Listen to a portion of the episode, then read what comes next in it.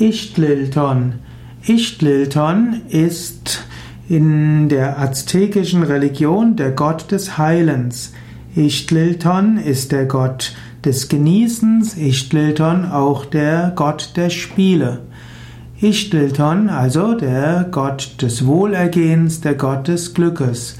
Ixtlilton ist also ein besonders sanfter Gott und Ixtlilton hilft auch, dass die Kinder schlafen können und dass es allen gut geht. Ixtlilton, also ein Heilgott, man könnte sagen, hat bestimmte Ähnlichkeiten auch mit Danvantari in der indischen Mythologie.